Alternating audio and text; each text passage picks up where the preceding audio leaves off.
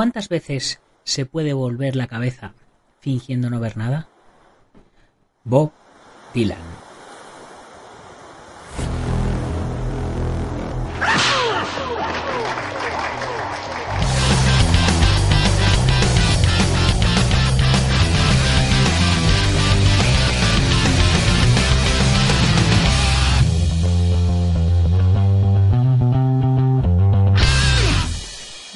Buenos días, gente. Soy Nacho Serapio, director y fundador de Dragon, y te doy la bienvenida a un nuevo episodio de esta edición de verano de Dragon Magazine que tanto está gustando. Ya sabéis, vuestro programa de artes marciales y deportes de contacto. Es jueves 1 de agosto de 2019, cambiamos de mes y vamos por el programa número 569. Nuestro programa de hoy se lo vamos a dedicar a Wesley Snipes, actor de acción conocido por muchísimas películas, entre las que destacamos, por supuesto, la saga de Blade posiblemente la primera peli de Marvel que triunfó de verdad.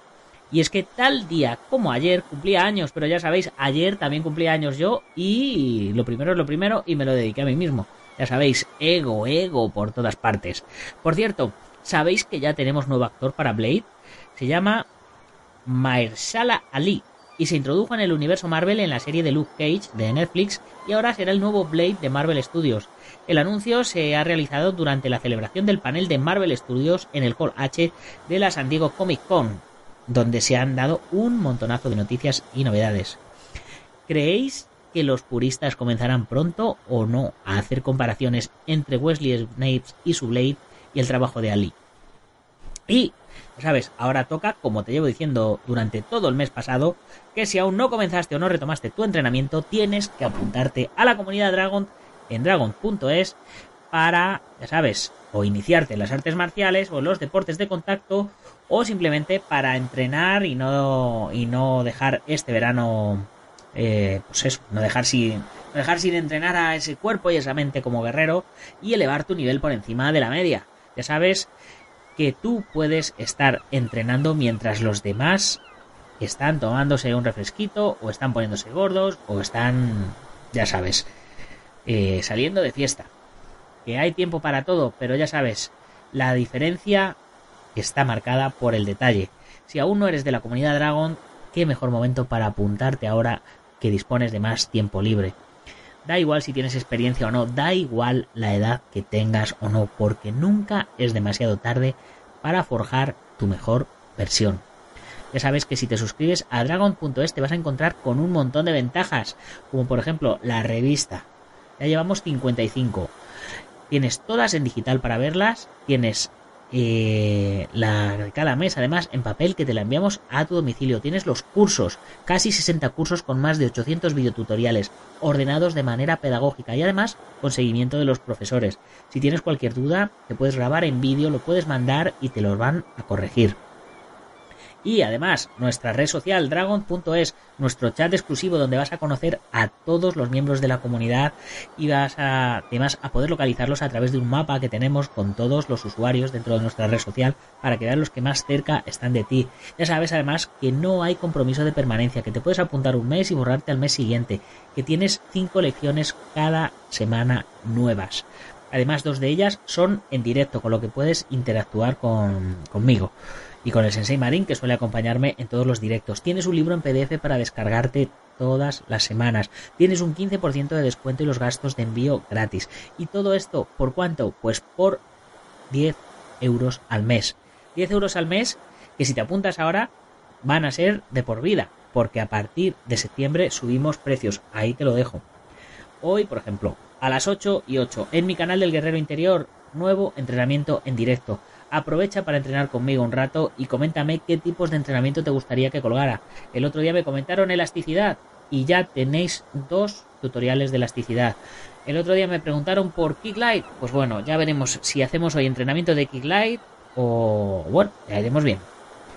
Y bueno, una vez hecha la introducción que hace económicamente sostenible todo esto, vamos con otra nueva entrega de Karate Do Mi Camino de Gichin Funakoshi.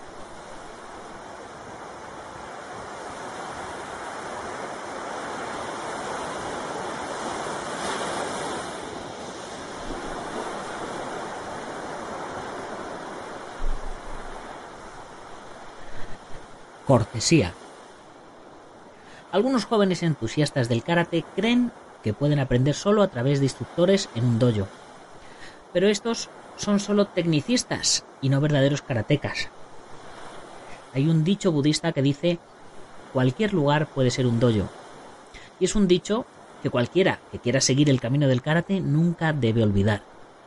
El karate do no es solo adquirir ciertas habilidades defensivas, sino también el aprendizaje del arte de ser un miembro de la sociedad bueno y honesto. Saludamos a nuestros amigos diciendo buen día o buenas tardes y hacemos observaciones sobre el tiempo. Esto es bastante común y raramente lo pensamos. Pero, ¿por qué no pensamos de algo que es más importante? En nuestra época actual de liberalismo y democracia, no dudo de ser acusado de conservador, aún de ser un reaccionario, si sugiero que la cortesía que mostramos con nuestros vecinos y amigos también puede ser extendida a miembros de nuestra familia. Esto es lo que sostengo. Debemos interesarnos más por nuestros padres y abuelos, por nuestros hermanos y hermanas. Esto es tan obvio que a menudo lo olvidamos. Particularmente, los jóvenes deben mostrar más interés por sus familias, y esto, obviamente, es de importancia no solo para los que quieren practicar karate, sino también para todos los miembros de la raza humana. La mente del verdadero karateca debe estar imbuida de estos hechos antes que prestar atención en su cuerpo o en el refinamiento de su técnica. Querer al karate, quererse a sí mismo, querer a la familia y amigos, todo conduce eventualmente a querer el país de uno. El verdadero significado del karate solo puede ser adquirido a través de este sentimiento. Tomemos como ejemplo uno de los hechos que ocurren diariamente. La visita a una de las casas públicas para bañarse.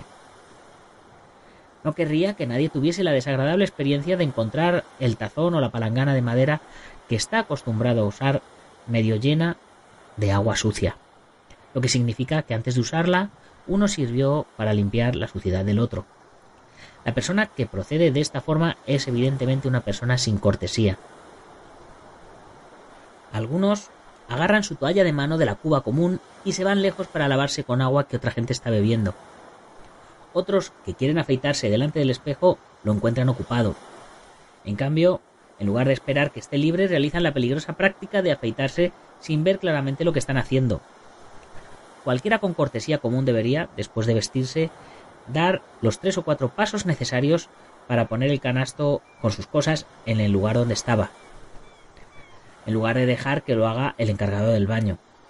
El baño público es uno de los mejores lugares del mundo para demostrar lo que es verdaderamente una persona en el curso de su vida diaria. No recuerdo cuánto hace que leí la autobiografía del difunto Seiji Noma, fundador de Kodansha, la compañía editora, pero nunca olvidaré el libro y yo hice mucho de lo que aprendí en él. Un pasaje me impresionó particularmente.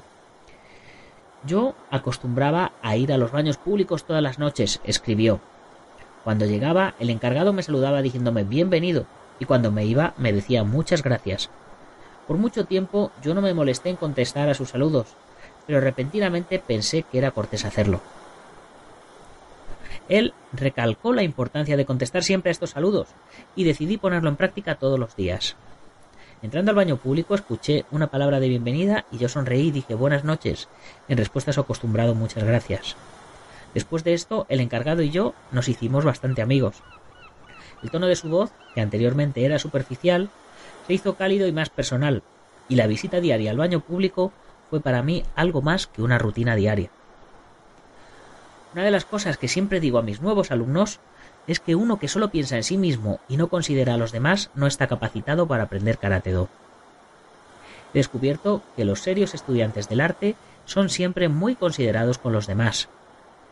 Ellos también demuestran la gran firmeza de propósito que es esencial si uno continúa estudiando karate durante el periodo de tiempo que se requiera.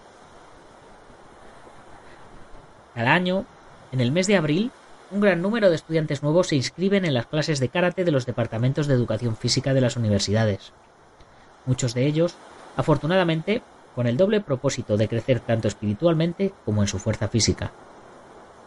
Sin embargo, siempre hay algunos que solo desean aprender karate para usarlo en una pelea. Estos, en su mayoría, abandonan el curso antes de que pase la mitad del año, porque es casi imposible para una persona joven con objetivos tan necios continuar mucho tiempo en karate. Solo aquellos con grandes ideales pueden encontrar al karate lo suficientemente interesante como para perseverar en el esfuerzo que éste requiere.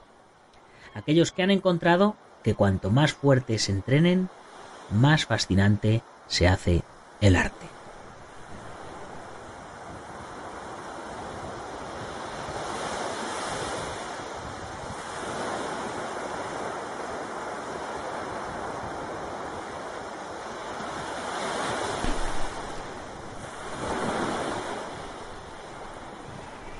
Y con esto terminamos nuestro programa de hoy. Como siempre recordándoos nuestra tienda dragon.es barra tienda donde vais a encontrar un montón de productos de nuestra propia marca de alta calidad con gran diseño hecha por artistas marciales y para artistas marciales, ya sabes, miembro de la comunidad Dragon, 15% de descuento y gastos de envío gratis. Y nos toca el momento de nuestro patrocinador. Hoy mencionamos al maestro Antonio Delicado de la Mitose Internacional Coso Ryukenpo Asociación, representante de toda esta organización del maestro Mitose para toda Europa. Así que, bueno, como ya os he hablado del maestro Antonio Delicado durante todo este tiempo, ya incluso alguno de sus alumnos me corrigió que sí que era sexto Dan por la, por la organización de Tomás Barro Mitose. Hoy lo que voy a hacer es hablaros un poco de la historia del Coso Ryukenpo y así no me repito tanto contándos, de, él, ¿vale? Voy a hacer, eh, voy a leer un resumen de la historia del Koso Ryu que, he encontrado por aquí.